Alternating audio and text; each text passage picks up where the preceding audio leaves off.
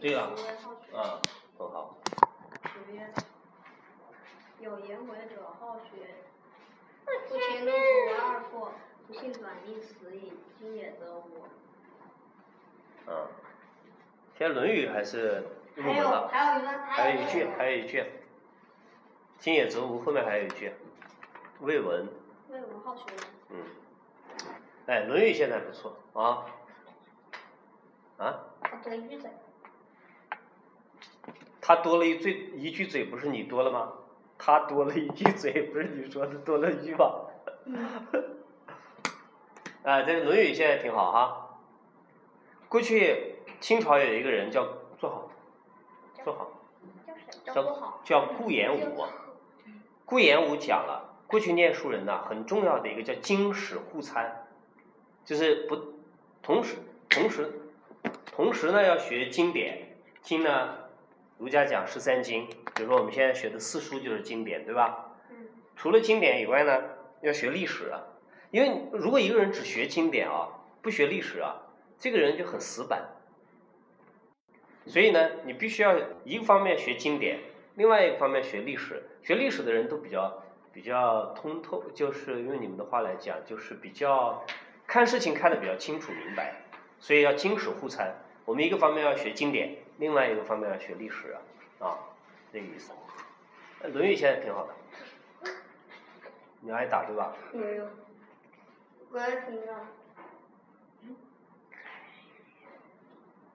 坐好，听话啊，认真听。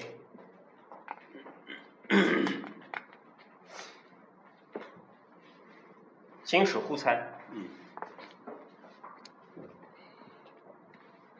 不要看笔记。夏朝的那第一个人叫什么名字啊？起启，启是谁的儿子啊？雨禹是干什么的？治水。啊，很好。禹的爸爸叫问。啊，滚字你们俩不知道写对不对？嗯。是一个禹，小禹小禹的禹，旁边一个系，啊，是他爸爸。那么夏夏朝开始以后，长风前后经过十四代的人，经过十七个皇帝，到了最后一个你听过的，有一个人叫最后一个王叫呃是呃那个夏桀。哎，夏桀，桀就跟我刚刚我们讲那个是周幽王有点像。桀呢，也是一个非常坏的皇帝，长报吧是，西非常残暴，坏到什么程度呢？啊，你讲，妻子是妹喜，嗯，他妻子是妹喜。啊，是的，是的，啊，很好。你这些故事是哪里看到的？我熟了吗？是哪一本书？你你可以推荐给他们俩三，百六十五天，三百六十五 D 哈，你们俩有有兴趣也可以三百看六一十下。五天是三百五十六天，三百六十天，三百六十天，三百六十 D。三百六十五天。最后一个叫桀，是吧？嗯，然后你不是刚刚笔记上写了个下括弧起吗？我我然后你打打个破折号，忍住，打个破折号，破折号就是打一横线到商写什么了？商，然后嘞？商量的商，括弧里面写一个号，写三个字，汤放桀，喜嗯汤，就是我们不是开开开头讲那个喝汤的那个汤吗？汤是个人，然后陈放汤哪个放？放就是放走，放下来的放，放学。哎，放学的放很好。这里的放是什么意思啊？放放。节就是下节的节，呃、我写一下，节字怎么写？一个西，刚刚一个放这个底下一个木，正在放什么？哦，我知道。放节就下节的节，放什么？放汤放节啊，括弧里写了个汤放节，对不对？啊商汤放节，哎，商汤放节，我会写。行啊。放什么意思啊？组个词我听，放走。放走，哎，很好。嗯放学，放学显然这里不对，对吧？这个放什么意思啊？放走，开，放开，放松。放松，还有没有？有？放牧，哎，放牧挺好。还有没有别的？组的词，现在告诉我汤放节什么意思？就是在你刚刚组的词当中，你想一个商汤，呃，商汤，放放我节，放了节，这个放就是放逐，把它赶哎，把它出京。哎，对对对，非常好，把它赶跑赶走，我以前，我以前看写漫画时，我就知道你们都写了。嗯，放节，所以呢，这样就商汤就建立了什么朝？商，哎，商朝。他多但为什么商又叫殷呢？比如说我们背《论语》的时候，刚刚碰到过什么英语下里，殷殷于下礼？你看，所谓殷殷于下礼什么意思啊？上上语下里，哎，商殷是遵循，商朝是根据夏朝的礼法来的，就这个意思。当然了，后来周又跟着他，对不对啊？然后还有一句话，子曰：“欲乎我一人弟弟过而乐之送者也。哪里是这一句啊？欲乎乎文文哉哉，吾吾从从周周。什么意思啊？在夏商周三代当中，孔子最喜欢哪一个朝代？周，哎，从周，就是夏商周三代，啊郁郁乎文哉，只有谁啊？有文化、有教养，周，只有哪个朝代啊？周，吴从周，就是周。手里不要玩东西，啊，周朝对不对？啊，这就是商朝。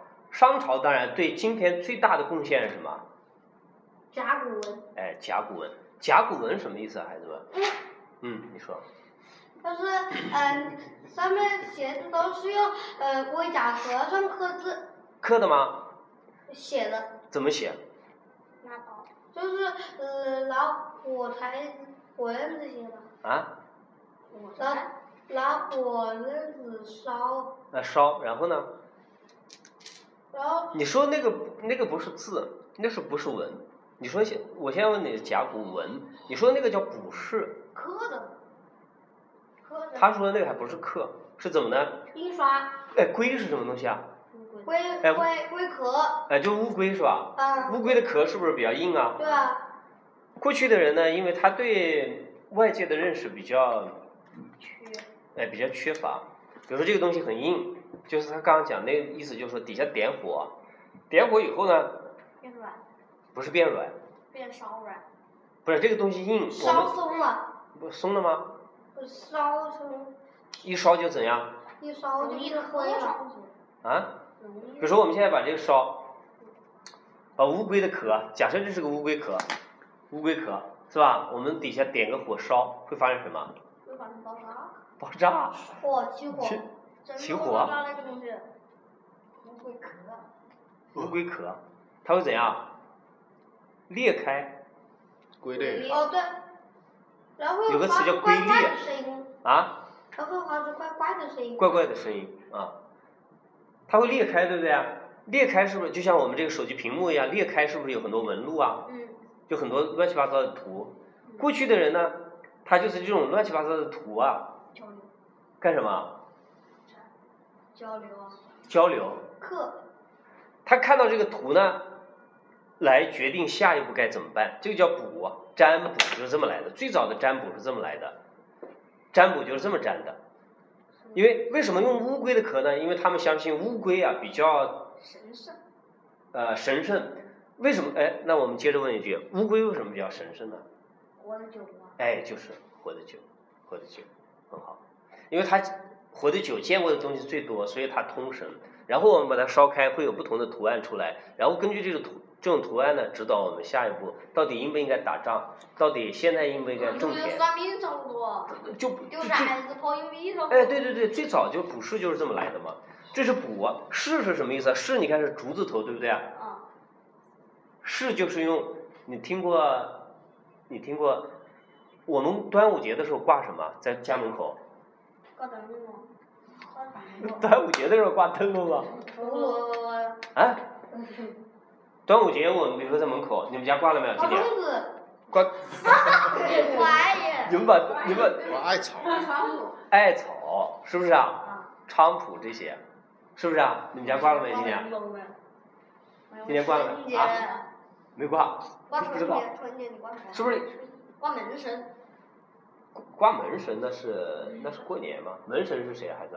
门神我知道，嗯，呃，是秦琼和秦和尉迟恭。哎，不错，不错啊，不错。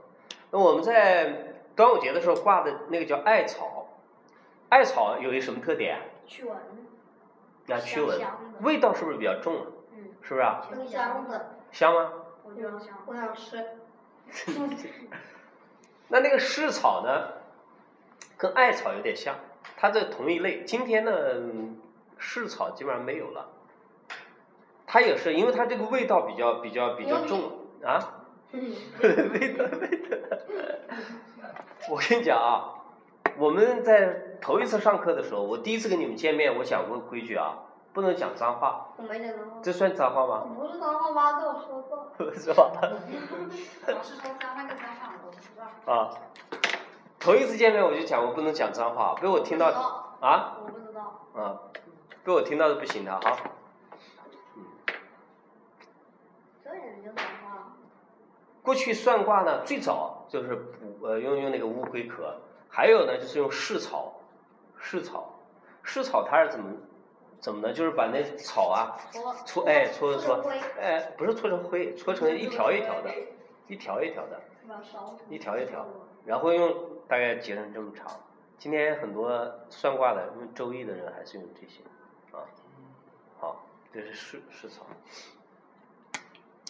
讲远了，商朝贡献最大就是甲骨文，这个文啊，甲骨上就是你讲的刻，啊刻字。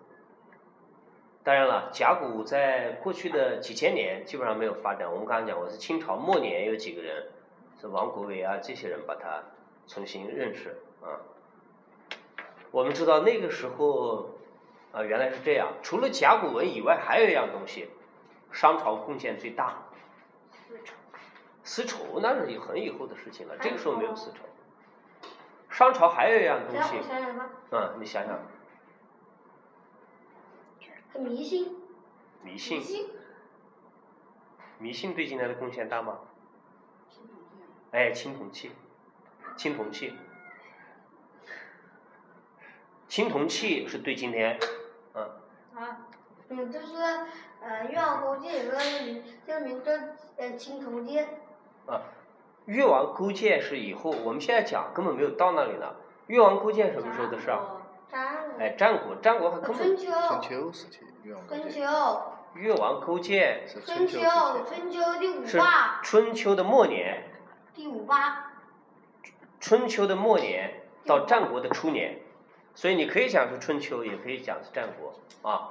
我说了，你现在要把你学到的那些东西忘掉，要听我的，啊，听见没有？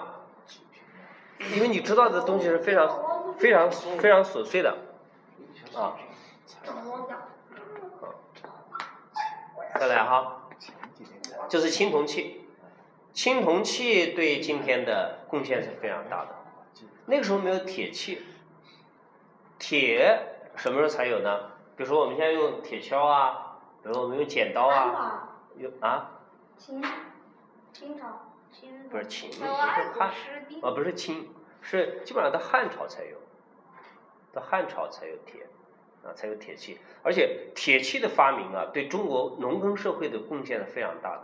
那谁发明的？没有具体的人，他是在乡间大家用着用着用着用着，发现铁最好，啊，是这样来的啊。好，怎么铁好些还是青铜，还是青铜好些？看用作什么？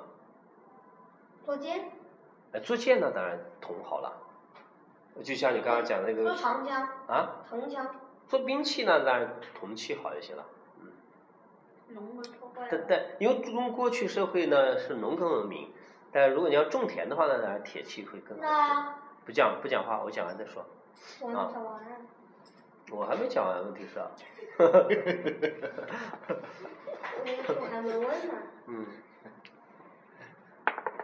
商这是商朝吧？贡献最大就这两个东西，啊，不讲不讲远然后了。在春秋，汤，商以后是谁啊？商以后是春秋，商朝最后一个周最后一个王叫什么？商商，嗯，五个商什么去了？商纣纣王。哎，纣纣字怎么写啊？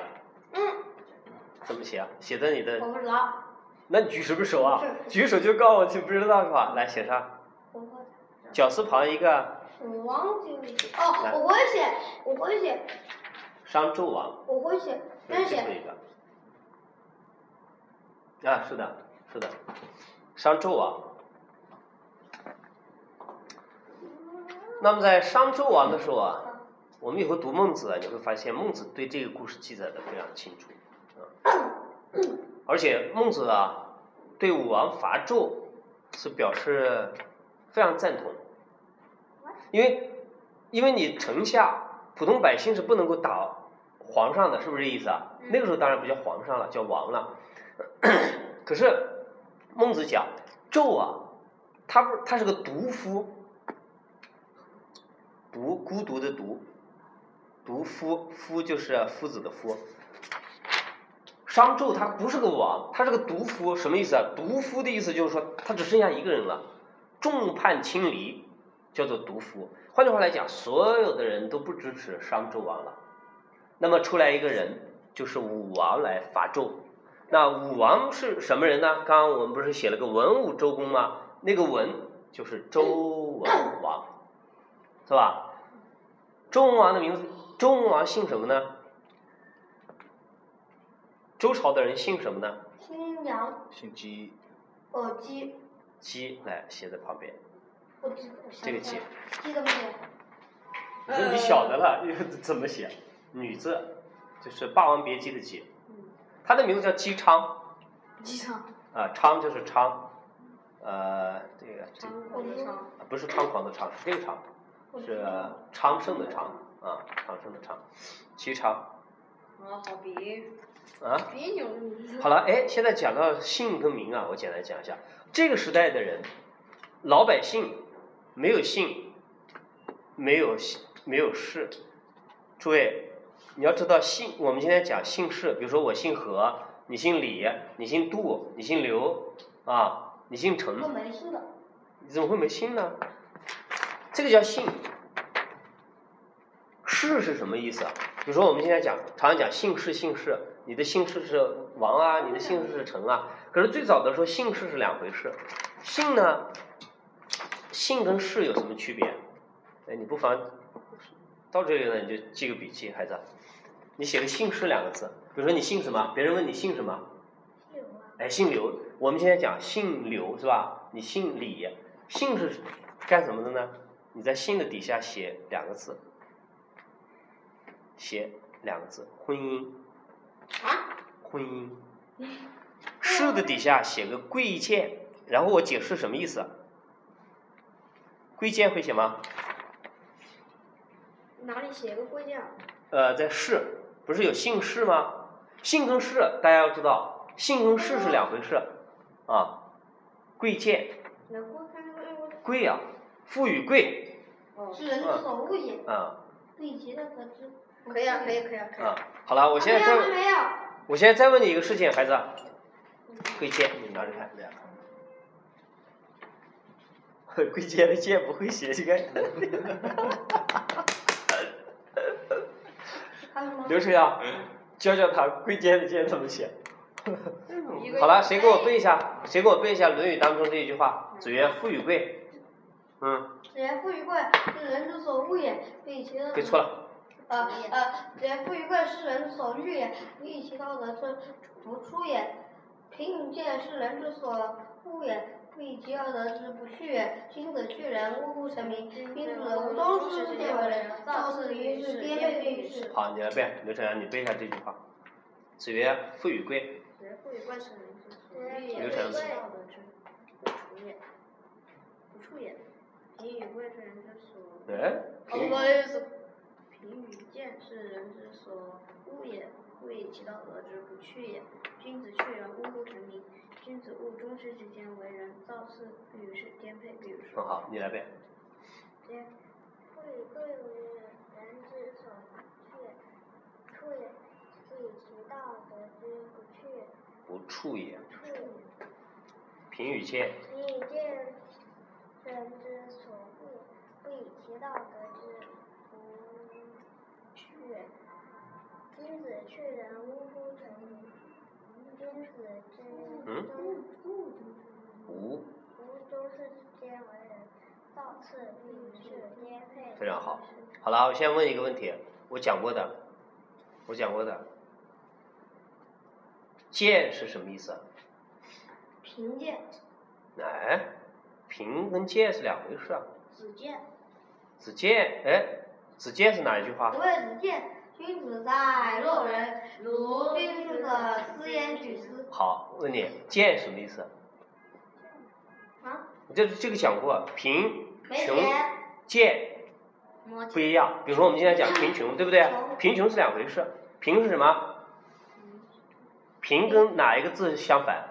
贫跟有钱，富嗯富。哎，贫跟有钱相反，所以贫是啊富没钱，也是没钱对不对啊？富，贫穷是什么意思啊？穷是这讲过的了什么啊。是没出路，都有，没出路，穷的反义词是什么？通通哎，通。贱的反义词是什么？啊，这个反义词是贵，贵啊，刚才写的贵嘛。贱那贱是什么意思啊？先是便宜，低，哎位置低，哎，低，呃，便宜很好，这是后来引申的意思。它最早的意思是就没有没有什么，没有地位，哎，没有地位，非常好。贫是什么？再来一遍，贫是没有，地位，没有钱，贫是没有钱，嗯，穷是没有，没有出路，贱是没有，地位，地位非常好啊。所以你看，先先回回回来看姓氏，看姓氏哈，姓是干什么的？最早，比如说我姓何，你姓王，你姓李，你姓刘，干什么的呢？别婚姻的，同姓之间啊不能成婚。比如说你姓李，另外一个女孩子姓李啊，不能够组建家庭。可是氏是干什么的呢？氏最早的是画一个地盘，这个地盘属于你，比如说这个地方叫，假设这个地方叫知道，乡啊，或者这个地方叫叫越，越是代表这个地方，本来这个地方的名字叫做是越，然后我们现在把这个地方叫越市的意思是说这个地分给你，所以市是干什么的？市是别贵贱的，约就是双就五丁都是靠的约，有一个约啦，五丁是还有一个大神叫约，啊，那是呃，那那那是另外一回事啊。你说的是，那跟这个没关系，啊跟那个跟那个没关系。表示一块地叫做人。所以，过去只有什么人啊？只有贵族才有姓有氏，因为氏呢是分了一块地，叫做氏吧。姓呢，最早的人，普通百姓是没有没有姓的，那怎么办？怎么称呼这个人李某某，啊？可是李某某的李不是姓吗？哦，那怎么称呼这个人呢？某某某某某你你猜猜看，我某们叉叉，可是叉叉叉那太多了。比如说我们现在都没有地位，那怎么称呼啊？某某某某想一想，那显然不对啊。某山，不是，你现在忘掉古人，你就说我们今天，就说我们今天要称呼某一个人，我们不知道他姓什么，我们怎么称呼他？老师，就是可是你说不写哎非常左后左后面两非个常字，，哎哎，非常好，他这这这讲非左常后面两个字，啊！左后面两个字，可是你根本不知道他的名字啊，你怎么称呼他的他的最后两个字呢？我就叫你明月上了。不是，你不知道他叫李林瑞，你怎么你怎么称呼他？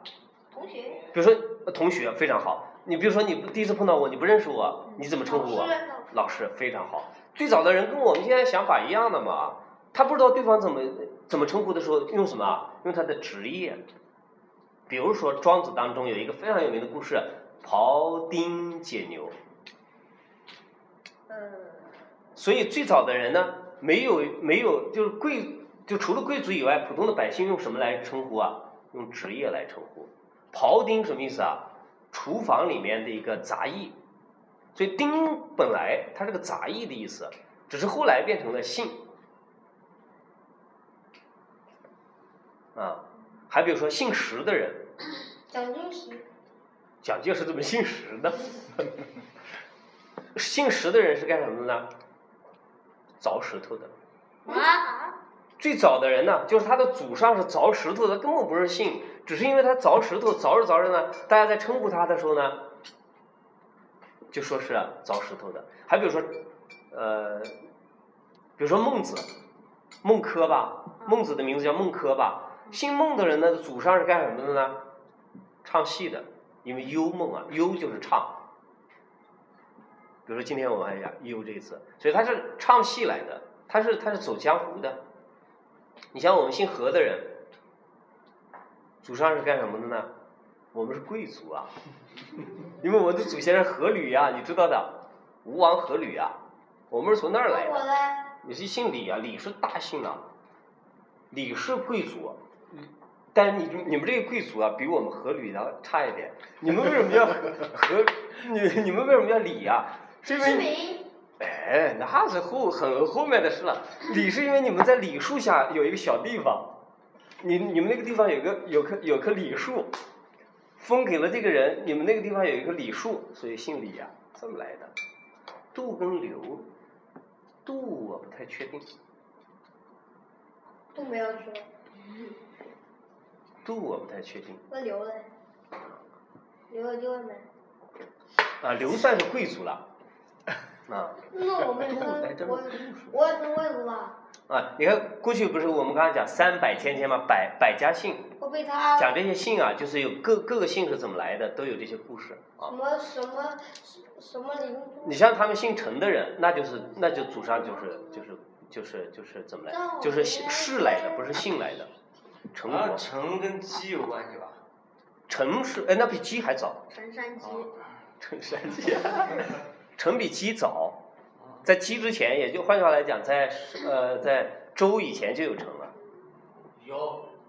对吧？哎，有了， 狮子 侯就有了，所以你们是你们是贵族，而因为你们是有氏的，因为陈最早不是一个姓，它是一个地方。这个是比姓要大，哎，要大，要贵要要贵，哎，是的，是的，是的。那我妈有朋友，你看，你看那个谁，你看妈妈孔子就可以上鳄鱼成菜啊，我妈盆有机会没？凉盆孔不是，盆没机会啊？孔没有，都是什么？杜我现在不确定，呃，我可以查一查回去。我们好像是那个称床的，哎，也是职业，对对对。那有没有我啊？是的有没有你？好了，不讲了，不讲了，扯远了，孩子， 对这些有兴趣。哎，就四点半了。好了，我现在把这一个故事，把这一个讲完，我们就下课，我们讲两个小时。什么？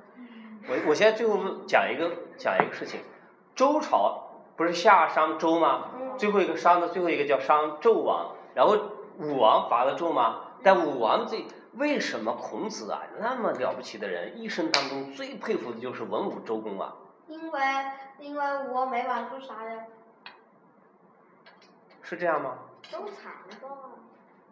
是不是这样？因为他们要惨败的国，因呃那那灭掉一个残暴 的人，这那敬个佩商纣王啊，啊，敬佩谁啊？到底？他最佩服的就是文武周公嘛？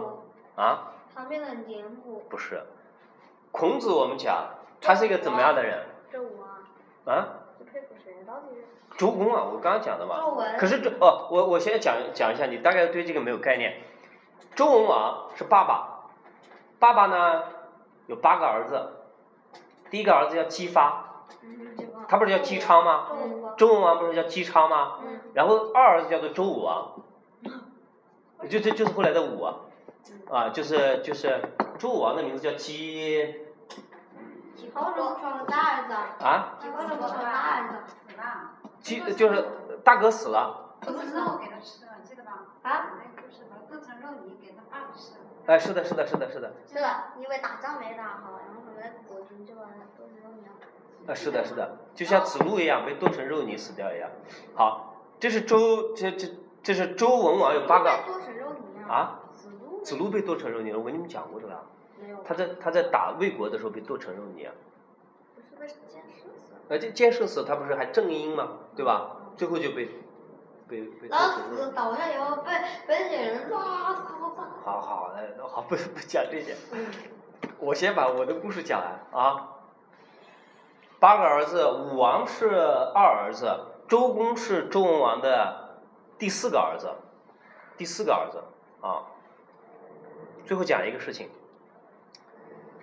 呃，孔子一生最佩服他们，佩服他们什么呢？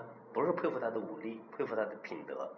那么我们刚刚讲了，大概有二十个朝代，对不对？嗯，就是中国有记载的大概是四千年二十朝，二十个朝代，哪一个朝代时间最久呢？哦，我知道，啊，商，商周周周，西六周百加六百多年，五五西周加东周啊，六百多年，八百八百年，八百年，差不多八百年啊。当然，至于具体多少年呢，不一样。有的人讲七百九十六年，顾颉刚讲只有六百九十多年，但一般讲我们讲是八百年啊。为什么？靠的是什么？靠的是品德。好，最后一个问题，不是刚刚说最后一个是什 么？又是最后一个问题。呃就是就是最后一个故事当中的最后一个问题啊，大家都参与讨论。我们中国人把妻子，妻子你们听懂吗？老婆，嗯啊，把老婆叫什么？我们中国人过去把老婆叫什么？ 娘，嗯，不，老婆叫娘啊。还是老爸，妻子还有老爸，爸你，叫什么？啊？ 儿子爸，山东大汉呀、 我中了个叫老什么公成了那个老公，刘晨阳叔叔老婆，啊，老婆，老婆是现在的讲法。你比如说，娘子，比如说娘你子，爸娘子啊，嗯，你爸爸把你妈妈叫可以叫什么？除了老婆、娘子，还是他妈， 还可以叫叫什么？还可以叫什么？夫人，夫人，还有还妇女，太小了，还可以叫什么？还可以叫什么？比如说你爸爸把你妈妈还可以叫什么？除了他们讲的这些，他们没有讲比到的，如，比如，比如，就是啊，比如说有一个人有，比如有一个人找个新呃新呃嗯新主，然后他然后嗯就说嗯老呃朱哎，老朱啊啊，这个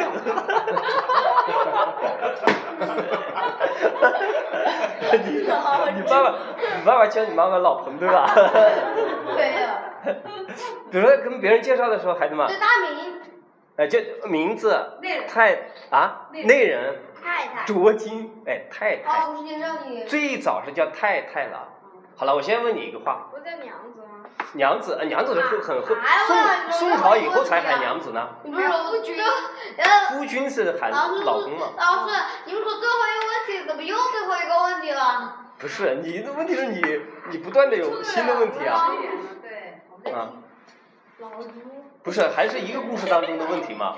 好了，我现在问，你们觉得，在所有的这些喊老婆的这些称呼当中啊，太太是好还是不好？是褒义还是贬义？就是就是你们觉得呃贬义，呃你有理由吗？因为我呃知道。啊，因为太太就是两太阳，就是太就是太阳，就是两个太阳之间。那上面不是也是两个太阳吗？呃太阳。好了，我现在问你，很我好要，称呼很太好阳很好。哎，为李玲，你听我讲，太，比如说太阳的太，什么意思啊？太阳，好，还可以叫一个不什不么不不，你听回答我问题，我还太阳的太什么意思啊？太阳哎，太是日吗？太大了，阳，太阳的太什么意思啊？太大了，太就是大，太就是大，太大，太就是大，所以太大讲大大，大是好还是不好？不好。好，我们中国人一般觉得大当然是好嘛，嗯，可是你看太太，大大的，大大大大，那你觉得是褒义还是贬义啊？别呀，怎么是贬义呢？褒更义你看那个从汉字里来讲，大是一个大字吧，太比大还多一点，，对那比大还大，对，比大还大的东西，大大更大的一个东西大， 大大大大，比大大还大两点， 叫太太。我先跟大家讲哈，太太是所有的中文词汇当中你能够想象到的还有一个称呼的，为什么？你能够想象到的最褒扬、最好听、最高尚的词语三个最啊。可是问题来了，我们为什么把老婆叫做太太？就跟这个故事有关。礼貌，周朝啊，前后我们说八百年，周朝的八百年是建立在什么基础之上呢？手里不要玩东西。啊建立在文武周文王、周武王、周公旦这些人的基础之上。可是这些人是怎么来的呢？是妈妈生的，对不对？啊，他们的妈妈呢，都有个太字，太姜、太任、太姒。周文王的老婆叫做太姜，然后周武王的老婆叫做太任，周公的老婆叫做太姒，周公啊太姜、太任、太姒。所以后来我们把妻子叫做太太的原因啊，就是因为让后来的女人呢学这三位女圣人，学太姜、太任、太姒。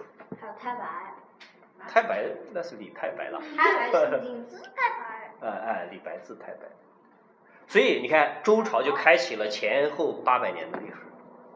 所以啊，以后，等呃你们长大了，啊，就不要讲妻子，不要讲娘子，不要讲夫人，不要讲内人，这是我太太。老太婆哎 我也是，你看那个《红楼梦》里那个史老太君， 哎，是的，比是的，就是老也很大，啊太也很大，对君也很大，是的，是啊然后的。像这个太上，哎，太上老君君，，哎，是的，啊都的是最大是的的，最大的东，西最大的。所以，但凡有太，都是无上褒扬。所以这样就开启了周朝。现在我们今天啊，我们大概有一个认识，然后明天开始呢，我们就今天等于开个头啊，你对中国历史啊大概有个基本概念。明天开始我们就正式开始讲历史，就可以讲了。换句话来讲，有文字记载了，然后就周朝开始有西周有东周，一路下来就非常多故事。包括你们现在知道的很多，比如说你刚刚讲的越王勾践啦、伍子胥过昭关啦，啊，这些这些故事，我们把它串起来讲，啊，就有意思了啊。端午节就课多，端午节课多是讲历史啊。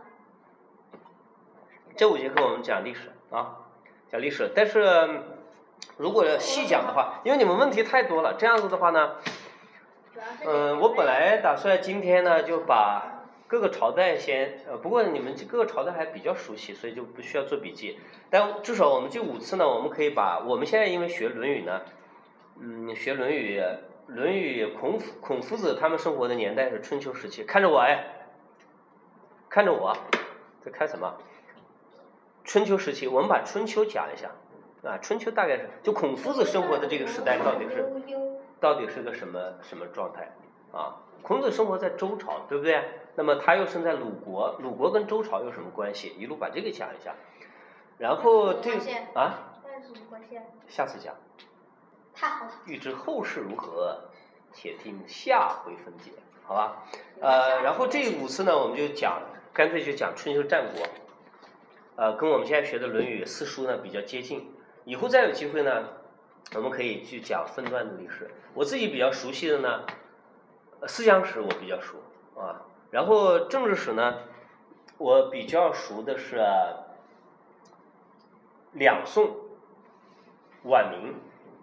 然后当然近代史我很熟，因为呃现在讲了很多年了，呃，所以以后可以我们再慢慢来啊，再再慢慢讲。当然汉朝也还也也也也还行啊。我们这五次呢就先讲春秋战国，好吧？就是换句话来讲，孔夫子、孟夫子生活的这个时代到底在发生哪些大事？因为我们看《论语》的话，我们只是看到了《论语》孔子讲了哪些话，但不知道孔子生活的年代。这五次我们就讲他生活的年代的故事。今天到这里，好，谢谢。